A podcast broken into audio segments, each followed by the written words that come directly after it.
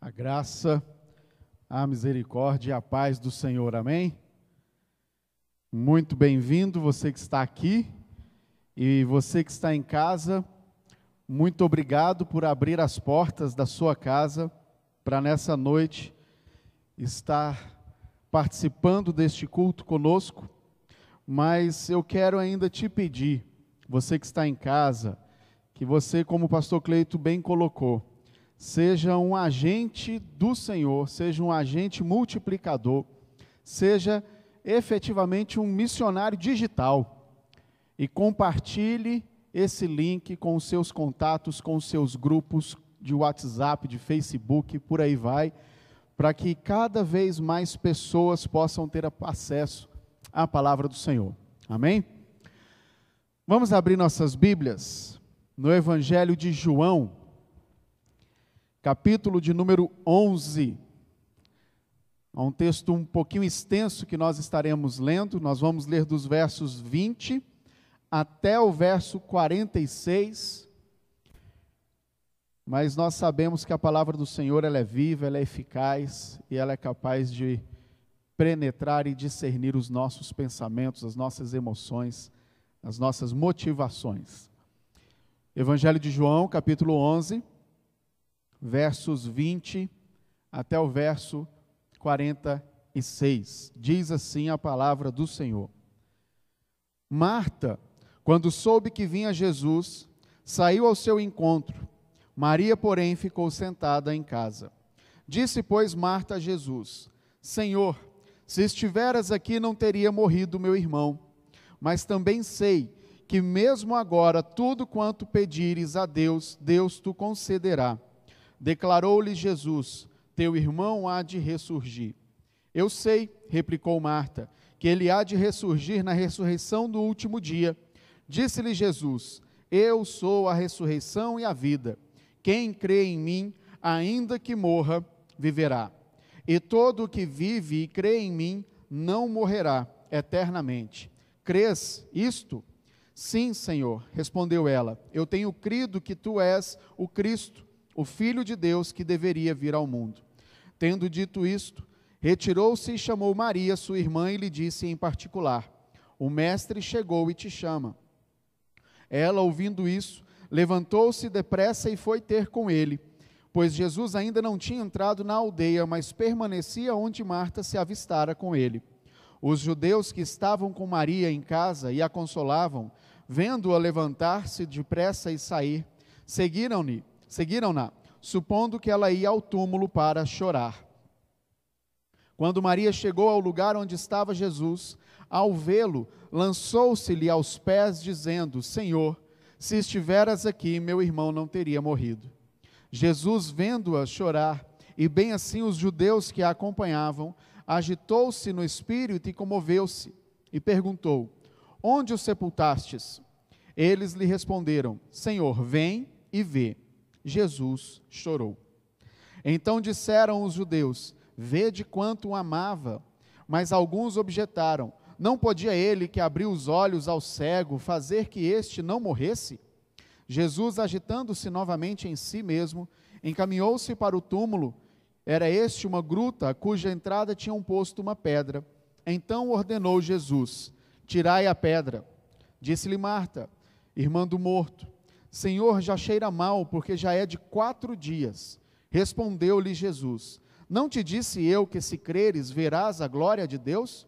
Tiraram então a pedra, e Jesus, levantando os olhos para o céu, disse: Pai, graças te dou porque me ouvistes. Aliás, eu sabia que sempre me ouves, mas assim falei por causa da multidão presente, para que creiam que tu me enviastes. E tendo dito isto, clamou em alta voz: Lázaro, vem para fora. Saiu aquele que estivera morto, tendo os pés e as mãos ligados com ataduras e o rosto envolto num lenço. Então lhes ordenou Jesus: Desatai-o e deixai-o ir. Muitos, pois, dentre os judeus que tinham visto, vindo visitar Maria, vendo o que Jesus fizera, creram nele. Outros, porém, foram ter com os fariseus e lhes contaram os feitos que Jesus realizara. Amém. Que o Senhor possa aplicar a Sua palavra em nossos corações. Vamos orar mais uma vez? Soberano Deus e eterno Pai, nós estamos, ó Deus, diante da Tua santa palavra com o coração quebrantado, contrito, com o espírito, ó Deus, rendido diante do Senhor e clamamos a Ti que a Tua palavra, ó Deus, possa encontrar corações dispostos a Te obedecer. Que em nome de Jesus o Senhor possa falar conosco que todo ruído externo possa silenciar neste momento, em nome de Jesus. Que nos lares, ó oh Deus, que estão ouvindo essa transmissão, haja paz neste momento, ó oh Pai, para que haja concentração, ó oh Deus, ao ouvir a Tua voz. Que o Teu doce Espírito, ó Pai, possa convencer-nos, ó Deus, para sermos obedientes àquilo que o Senhor tem a nos desafiar neste momento. Assim nós oramos, ó Pai, em nome de Jesus. Amém e amém. Glória a Deus. Bom, Vamos contextualizar um pouquinho. Jesus, quando a gente olha para o capítulo 10, ele havia feito um discurso ali no capítulo 10. No capítulo 9, ele tinha curado um cego, que eles até citam nesse texto que nós lemos. No capítulo 10, ele declara, né, lá no verso 10, ele declara que ele veio para ter vida e vida abundante. Ele declara que ele é o bom pastor né, como o pastor Cleito citou na sua oração, ele então declara ali, faz essa declaração e, e cria um burburinho, cria ali uma discussão, né, entre os fariseus a respeito da declaração de Jesus. Ele foi interrogado por não ser o Cristo, lá isso tudo no capítulo 10. E aí então ele fica sabendo aqui no capítulo 11 que aquele amigo querido havia estava doente, e o texto, nos primeiros versículos, vai dizer que ele demorou ainda para ir até a aldeia. E nesse demorar, quando ele então vai até a aldeia, ele mesmo já sabia e diz para os discípulos: Olha, nós vamos visitar Lázaro, nós vamos vê-lo, porque ele dorme. E aí os discípulos falam: Olha, mas se está dormindo, está tudo certo, está seguro. Porque eles estavam pensando que ele estava dormindo ali o sono normal. E aí então Jesus declara abertamente: ele morreu. E aí os discípulos, que também eram amigos dele, ficaram tristes, ficaram ali chocados e foram então até a aldeia. E aí então nós temos esse relato que nós lemos do verso 20 até o verso 46. Essa Maria, que, que, que é citada no texto, é a mesma Maria que tinha chorado aos pés de Jesus que tinha ali derramado lágrimas aos pés de Jesus, secado os seus pés com seus cabelos, para vocês verem e entenderem o, o, nível de intimidade, o nível de relacionamento, o nível de adoração que aquela família, aqueles irmãos tinham em relação a Jesus. Nós estamos vivendo num tempo e as pregações têm tratado a respeito disso desde o aniversário da igreja, tratando a respeito de esperança. E nessa noite eu quero refletir com os irmãos que quando nós seguimos a Jesus, nós podemos ter esperança para a vida. Quando nós seguimos a Jesus, podemos ter esperança para a vida. Vida abundante aqui na terra, claro, vida eterna ao lado do Senhor, mas também uma vida plena nos nossos relacionamentos, na nossa profissão, em tudo aquilo que nós praticamos. Mas para que a gente possa ter essa esperança para a vida, é necessário que nós creiamos. Nós creiamos. Nós cantamos aqui que amamos a Jesus, cantamos aqui que Cristo vive em mim, mas aí eu quero te fazer uma pergunta. Não precisa me responder, mas reflita. Você realmente ama a Jesus? Você realmente ama a Jesus? Lembre-se do texto que o pastor Cleito leu. Porque ali tem uma condição muito clara para ser cumprida se nós amamos a Jesus. É preciso crer para que nós tenhamos vida, para que nós tenhamos essa esperança. No verso 25, o texto declara: Disse-lhe Jesus: eu sou a ressurreição e a vida. Quem crê em mim, ainda que morra, viverá. Quem crê em mim, ainda que morra, viverá. Por que, que ele podia fazer essa declaração? Por que, que ele podia declarar de voz audível, aberta, para todo mundo entender que quem cresce nele, ainda que estivesse morto, viveria? Nós podemos ver isso lá em João 1, verso 4. Olha o que é que diz João 1, verso 4, para você entender. A vida estava nele, e a vida era a luz dos homens. Ele é o autor da vida. Ele é o autor, o criador da vida. Ele é o doador da vida. Não existe vida longe de Jesus. Não existe vida plena longe de Jesus. Não existe esperança longe de Jesus. Não há outro lugar que nós possamos esperar dias melhores. Não há outro lugar que nós possamos viver, ainda que nas dificuldades que enfrentamos, uma paz que excede todo entendimento, que não seja nos pés de Jesus. Ele é o autor da vida. A vida estava nele, e a vida era a luz dos homens. E hoje nós vivemos dias de trevas. Ah, isso quer dizer então que Jesus não, não existe mais, não tem mais a luz de Cristo nos homens? Não é isso. Mas por causa do pecado, conforme diz Romanos, que todos nós pecamos e separados estamos da glória de Deus. E essa separação nos leva às trevas, na qual nós não conseguimos usufruir da vida que há em Jesus. Não adianta esperar dias melhores se não estivermos aos pés de Cristo.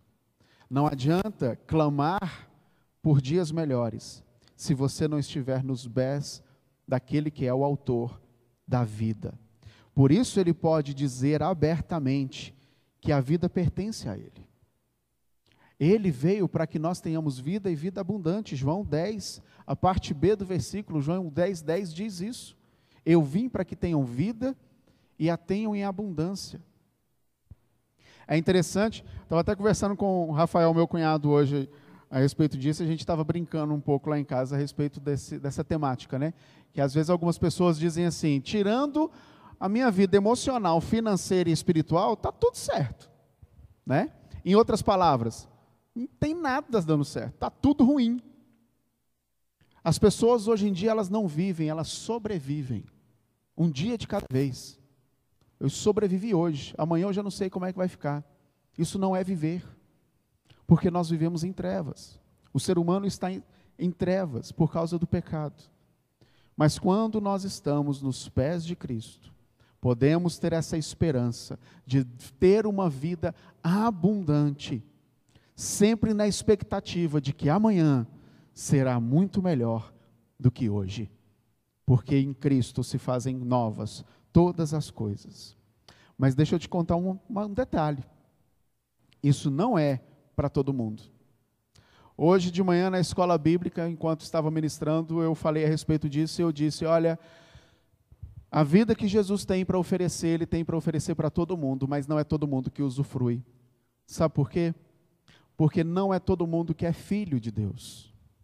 João 1,12 vai declarar isso de forma muito clara quando o texto sagrado diz assim, ó: "Mas a todos quanto receberam, deu-lhes o poder de serem feitos filhos de Deus, a saber, aos que crerem no seu nome."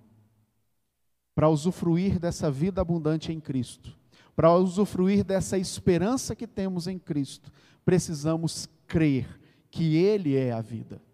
Creia para que tenha vida creia e seja transformado para que Ele possa nos dar essa vida. Ele pode nos dar um novo começo.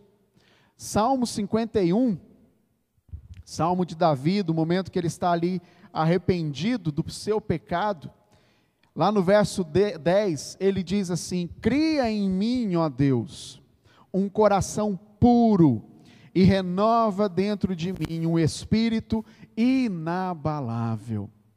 Por ele ser a vida, ele pode renovar o nosso dia, renovar a nossa esperança, renovar a nossa expectativa, renovar os nossos relacionamentos, renovar o nosso casamento, renovar os nossos filhos, renovar o nosso trabalho, renovar a nossa igreja. Ele pode renovar quando nós nos submetermos à Sua mão, para que Ele crie em nós um coração puro e um espírito inabalável na presença dEle. Jeremias vai falar a respeito disso, quando ele tem ali a experiência do oleiro, onde Deus declara: Não posso eu fazer com Israel do mesmo jeito que o oleiro faz com o barro? Está errado, desmancha, começa tudo de novo um recomeço. Deus é Deus de recomeço. Sabe por que, eu posso declarar isso? Porque segundo os Coríntios 5,17 nos diz isso. Segundo os Coríntios 5,17 vai falar de forma bem clara a respeito disso. E assim, se alguém está em Cristo, é nova criatura. As coisas antigas já se passaram, e eis que se fizeram novas todas as coisas. Em Cristo somos novas criaturas. Por isso podemos ter esperança de dias melhores. Por isso podemos ter esperança de um renovo. Renovo no seu emprego. Ah, pastor, mas eu estou desempregado, perdi a minha renda. Tem um monte de gente nessa situação. Mas deixa eu te perguntar uma coisa: está faltando alguma coisa? Deus tem suprido. Deus supre cada uma das nossas necessidades. Deus supre cada uma das nossas necessidades de glória em glória, não é de qualquer jeito. Não é de qualquer jeito. Confia nele e o mais ele fará. Entrega o teu caminho nele e o mais ele fará. Buscai primeiro o reino de Deus e a sua justiça e o mais ele fará. Foco e prioridade no Senhor. Nós vamos entender isso um pouquinho mais ali daqui a pouco. Em Cristo há sempre um novo começo. É necessário que tenhamos fidelidade ao Senhor, que nós creiamos que Ele é o autor da vida. Agora, esse crer, essa fé que temos em Jesus, ela não pode ter nenhuma variação de dúvida. Não duvide para que tenha vida. Olha o verso 39 do texto sagrado que nós lemos de João 11.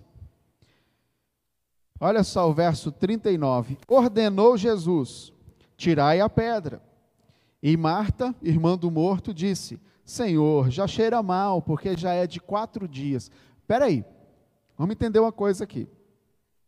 Marta declara lá no verso 22, ela diz assim: Também sei que mesmo agora, tudo quanto pedires a Deus, Deus te concederá. Ela disse abertamente: se o Senhor quiser, ele vai viver.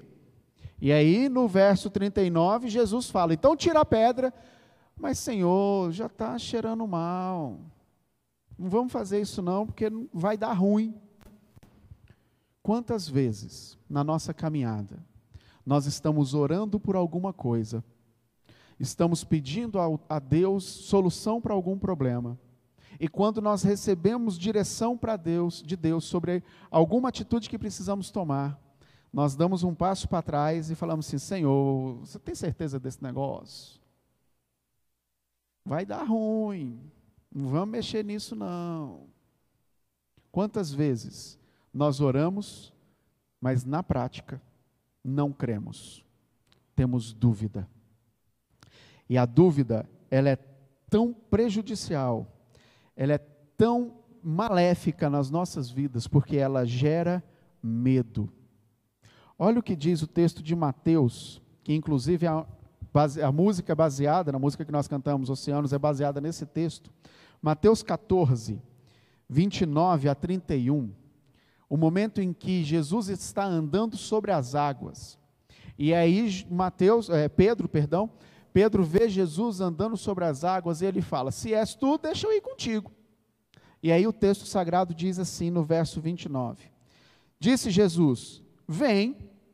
E Pedro, descendo do barco, andou sobre as águas e ia ter com Jesus.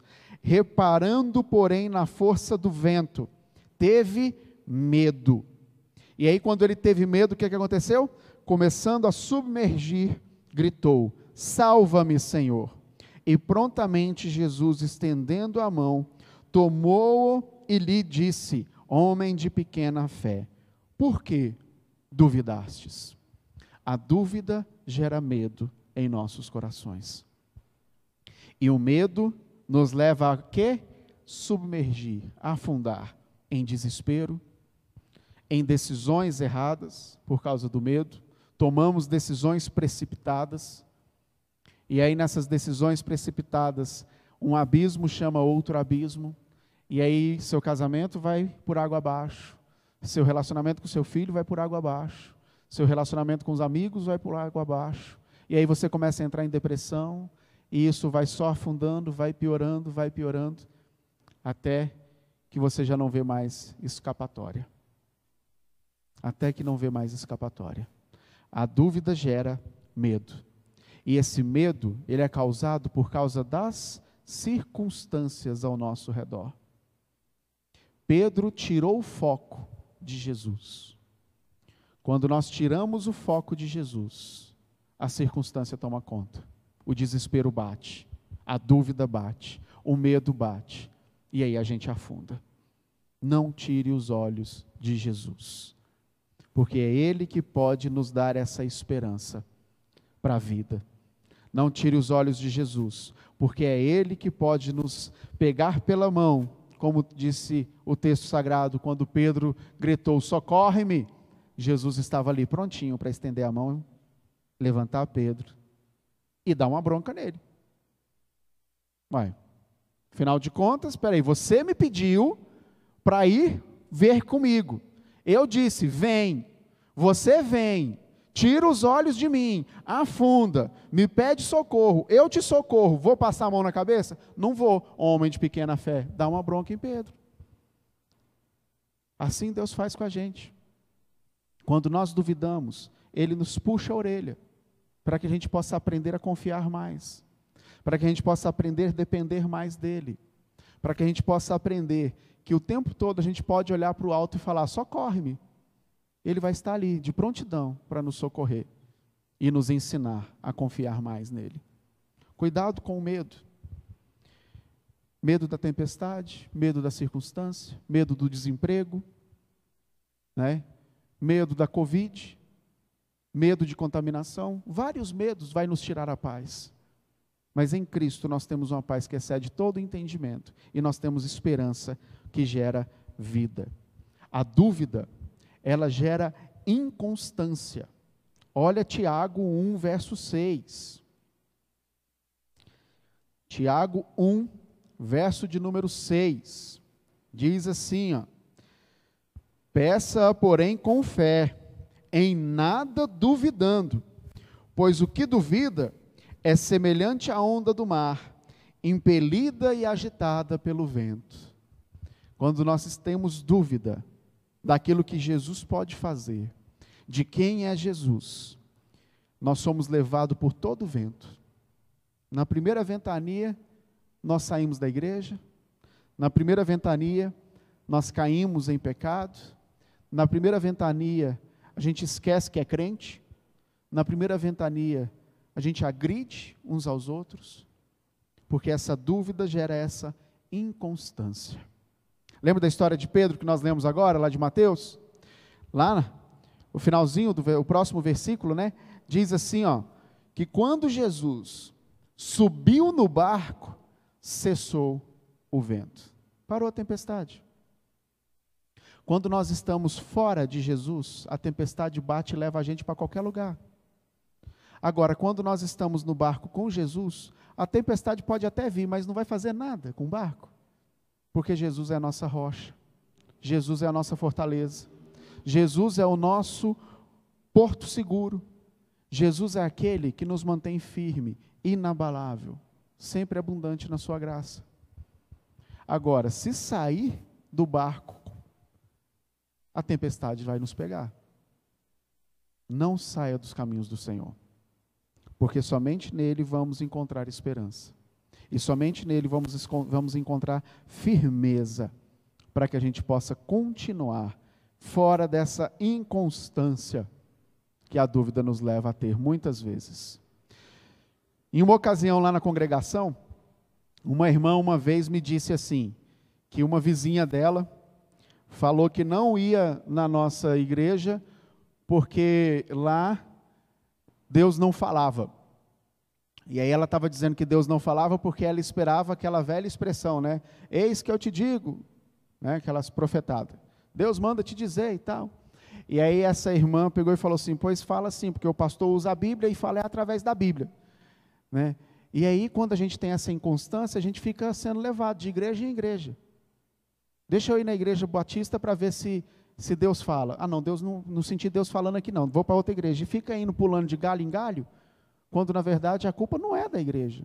É nossa que somos inconstantes e nos deixamos ser levados por qualquer tipo de vento de doutrina. Cuidado. Cuidado com o que você tem feito e como você tem reagido àquilo que você tem escutado. A dúvida gera essa inconstância, mas em Cristo nós podemos ter essa certeza, porque Ele nos dá essa segurança de que quando estamos em Cristo, o vento pode até bater, mas não vai fazer nada. Eu gosto muito do bambu chinês. Não sei se vocês conhecem, mas o bambu chinês é um bambu que demora muito tempo para crescer para cima.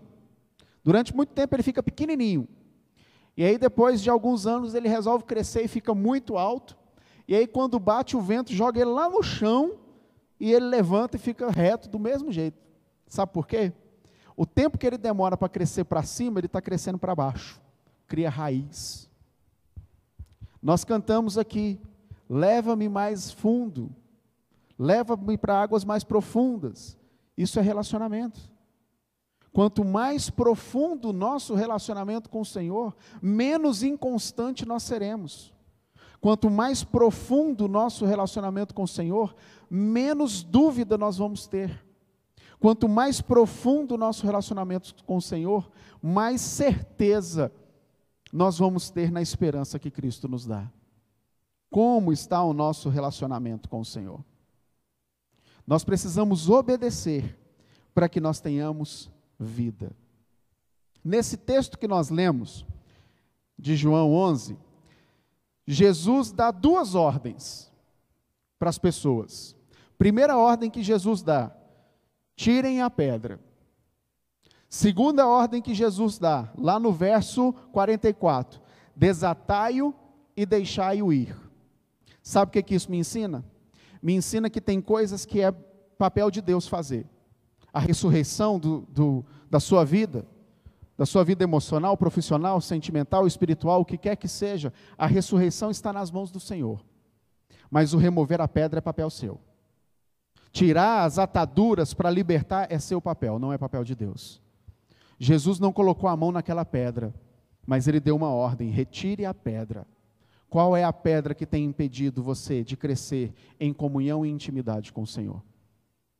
Eu me lembro de uma história, já contei várias vezes, mas ela se aplica perfeitamente a, essa, a esse texto, de um alpinista que ele resolveu escalar o Monte Everest sozinho, sem equipe, nem ninguém de apoio.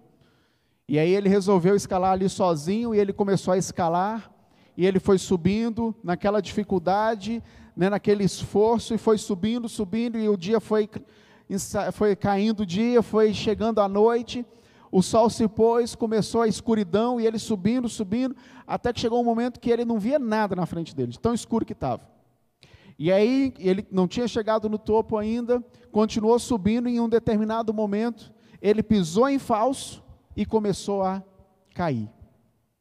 E aí não tinha ninguém, não tinha equipe de apoio, ele estava sozinho, é aí, como toda história que a gente conhece, a pessoa quando está ali caindo na, na, na, no abismo da morte, passa uma, um filme na vida dele ali, nas nos olhos dele, ele relembra de tudo que ele viveu, mas ele é um alpinista experiente e ele tinha deixado um, uma âncora de apoio. Então ele sente aquele baque, tum, pegando ele ali, prendendo ele. E aí, ali naquele breu total, não enxergando nada, ele resolve fazer uma oração e ele diz assim: Senhor, me salva. Ele pediu para ser salvo. E aí ele ouviu uma voz que dizia assim: corta a corda. Corta a corda.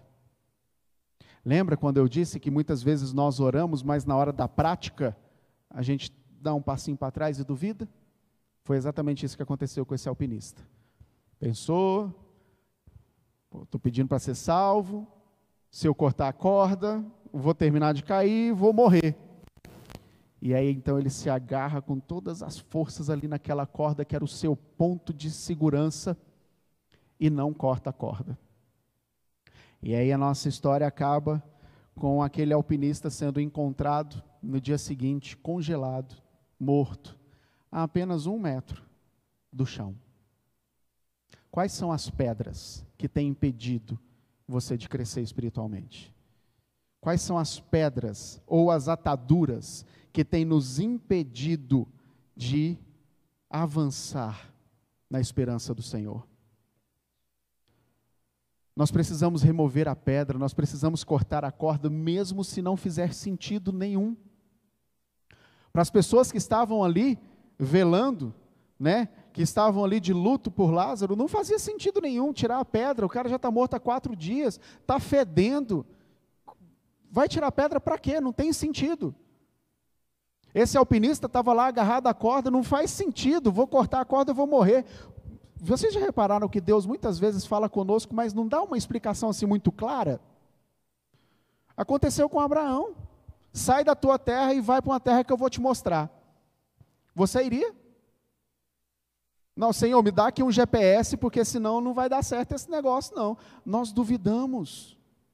Nós não confiamos de forma plena no Senhor. Nós não confiamos na palavra dEle. E depois o que, é que acontece? A gente reclama, a gente fica murmurando. Nós pedimos, mas esperamos que aconteça exatamente do jeito que a gente quer. Nós clamamos ao Senhor, mas a gente espera que Ele faça exatamente ali no, no meu roteiro. Tem que ser assim, assim, assim, assim. Se fugir desse roteiro aqui, não, não me serve. Quem somos nós para definir ou determinar a forma como Deus age? A Bíblia nos diz que existe uma vontade que é boa, perfeita e agradável que é a vontade do Senhor. Fora essa, nenhuma é tão boa, tão perfeita, tão agradável como a do Senhor. Não espere que a sua vontade seja dessa forma. Não espere que aquilo que você pensa seja melhor do que o que Deus pensa. Não espere que os seus planos sejam melhores do que os planos de Deus. Confie, mesmo que não faça sentido. Eu gosto muito da figura da pedra, sabe por quê?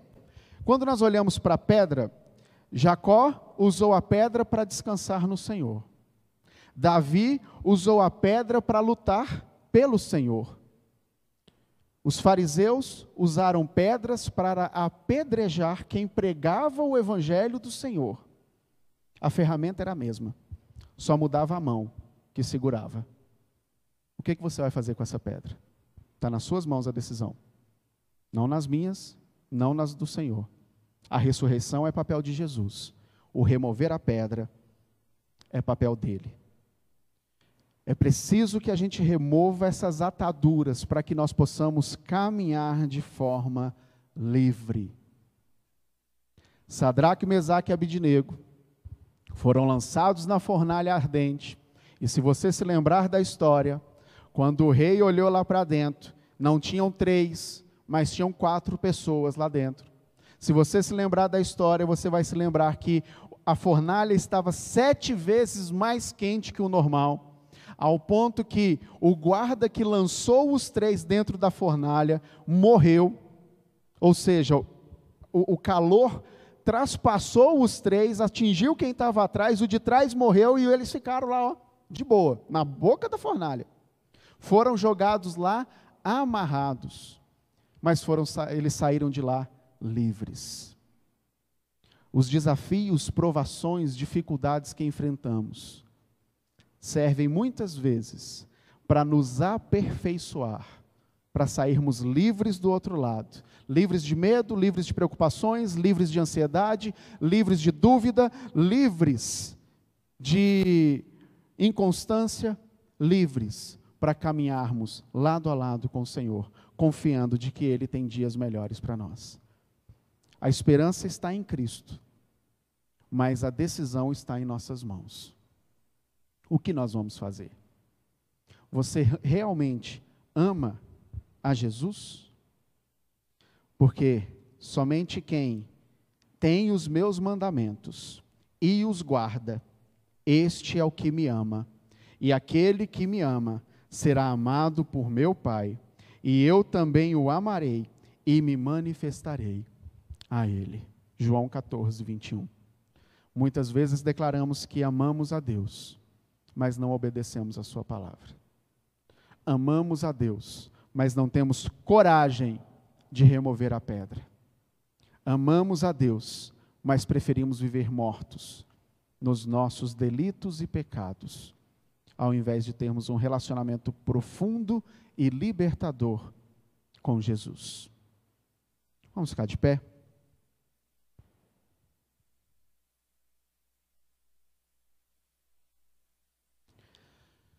Feche seus olhos, você que está aqui, você que está em casa, feche seus olhos também e se apresente diante do Senhor neste momento. E se faça essa pergunta: eu realmente tenho amado a Jesus? Esse relacionamento que tenho com Jesus, será que ele não está sendo baseado apenas na minha vontade? Na minha expectativa? Se faça essa pergunta e permita que o Espírito Santo sonde o seu coração neste momento e te mostre como está sendo esse, essa relação com Jesus. Será que temos duvidado? Será que temos sido inconstantes em Jesus, na nossa fé? Será que não temos obedecido, mesmo quando não faz sentido nenhum? Será que nós queremos uma esperança nos nossos moldes? Senhor, nós te adoramos, ó oh Pai, porque mesmo sendo tão falhos, mesmo, ó Deus, agindo de tantas vezes, ó Pai, de forma duvidosa, de forma inconstante, mesmo, ó Deus, que nós muitas vezes não acreditamos nas Suas orientações, na Sua direção, quando não faz sentido aos nossos ouvidos e nós acabamos por duvidar e não cumprir a tua vontade, não obedecer, o Senhor continua nos amando. O Senhor continua derramando tua graça e misericórdia sobre as nossas vidas. Pai, nós te louvamos, ó oh Deus, e te exaltamos, porque mesmo sendo falhos, o Senhor continua sendo santo. Mesmo, ó oh Deus, sem merecer, o Senhor tem cuidado de nós. Mas neste momento, ó Deus, Queremos clamar a Ti, ó oh Pai, pelas nossas vidas, a começar em mim, Jesus. Sonda o nosso coração, ó oh Pai. Vê se há algum caminho mal, vê se há alguma coisa que precisa de conserto, vê se há, ó oh Deus, alguma sombra de dúvida, alguma variação, ó Deus, alguma sombra de inconstância. Vê se há em mim, ó Deus, alguma vez que eu tenha duvidado da tua palavra, tenha estabelecido um parâmetro, Deus, um padrão para a tua vontade se fazer na nossa vida. Sonda, Deus, os nossos corações e nos mostre, ó Pai, quais são as pedras que precisam ser removidas, quais são as cordas, ó Deus, que precisam ser cortadas para que nós possamos nos lançar nos teus braços de forma confiante de que o Senhor está cuidando, de que o Senhor está no controle, de que a tua vontade, ó Deus, é muito melhor do que a nossa. Sonda, ó Deus, o nosso coração.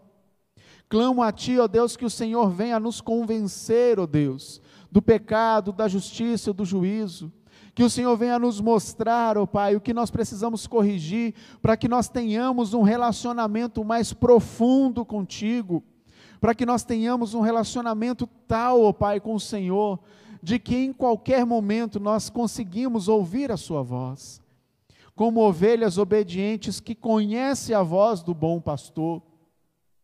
Pai, em nome de Jesus, clamo a Ti, ó oh Deus, por aqueles que já têm experimentado a morte, morte física, ó Deus, pela enfermidade, morte espiritual, ó Deus, pelo desânimo, morte, ó Deus, emocional, ó Deus, morte por causa dos relacionamentos.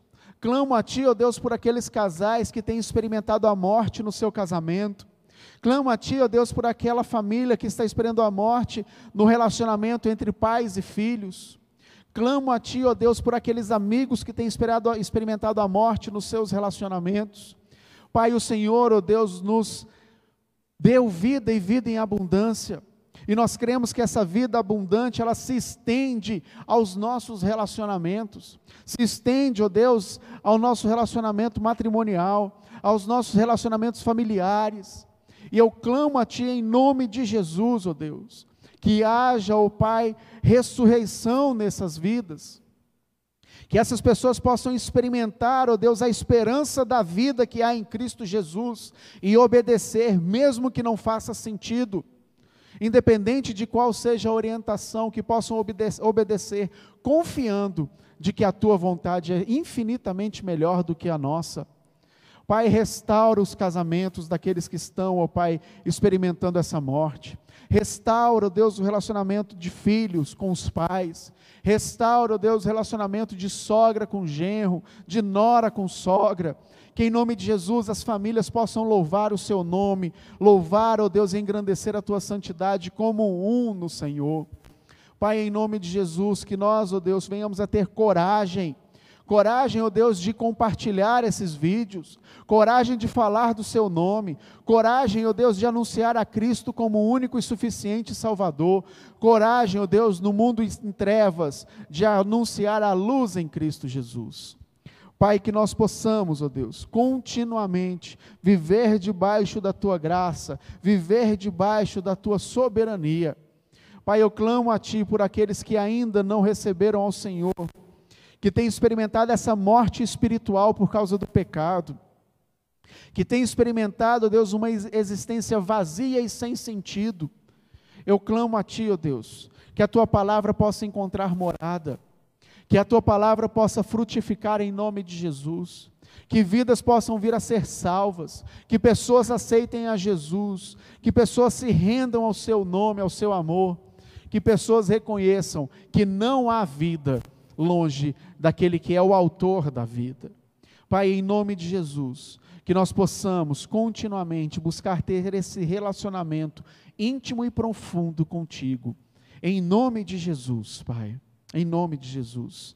Ainda de pé, antes de nós encerrarmos, eu quero te perguntar, te fazer um desafio para você que está aqui e para você que está em casa.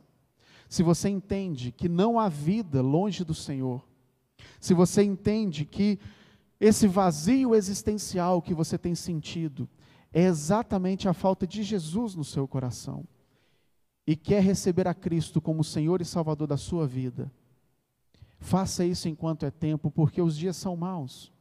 Deixe aí o seu recadinho no chat para que a gente possa entrar em contato com você, mas aceite a Jesus. Não há vida longe de Jesus, não há esperança longe de Jesus. Não há dias melhores longe de Jesus, mas com Cristo no barco, tudo vai muito bem. Renda-se ao amor de Jesus, porque ele não teve medo, não teve vergonha de morrer por você.